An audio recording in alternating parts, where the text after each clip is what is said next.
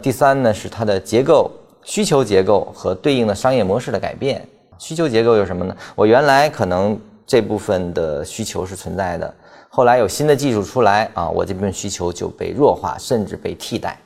那么这样的一种需求结构的改变，可能对某些企业甚至是致命的。所以说，我们要看这家企业干什么的，它是否被有这种技术替代性，或者叫需求替代性。如果具备，那它可能就是短命的企业，它就不是一个长期企业了。所以说，需求的结构它是不是稳定，决定了你投资一家公司它的时间应该是什么样的周期。你比如说，我们说这个一二年时候的啊，这个这个手游，手游是一个需求突然增加的一个企业，因为这个智能化手机的普及。但是呢，这个需求结构，因为我们知道游戏这个东西，它不是说啊谁都去玩或者说游戏它这种淘汰率很高，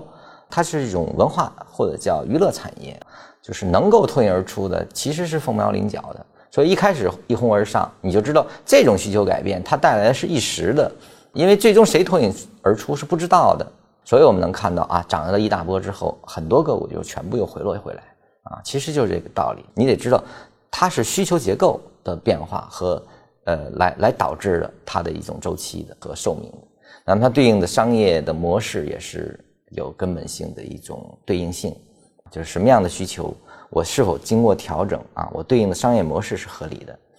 如果商业模式不合理，可能你的发展也是受到挚爱的啊。你比如说这一点呢，我们说一下这个，当时我在应该也是一二年，当时都在说医疗啊，医疗器械。那我选中的标的是迪安诊断，当时你去看是一个小平台正在构建中啊，一个大的底部平台构建的时候，那我看中它的就是它的商业模式，它是第三方实验室这么一个概念，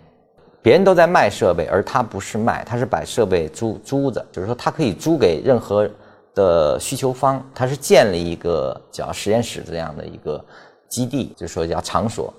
比如说它的折旧率的问题，就是你医院的使用次数是有限的，单一医院，那是我同样的设备，我放到实验室啊，我这称为第三方实验室的话呢，我可以有不同的医院的患者可以进来啊进行使用，它的这种使用频率会提高，那么也就相应的它的成本或者叫它的这种收益率会提高。包括法院、医院，这个这个法医啊什么都可以去嘛。而且对于国内来说呢，也是提高了这个叫医疗水平。所以说国家是倡导的，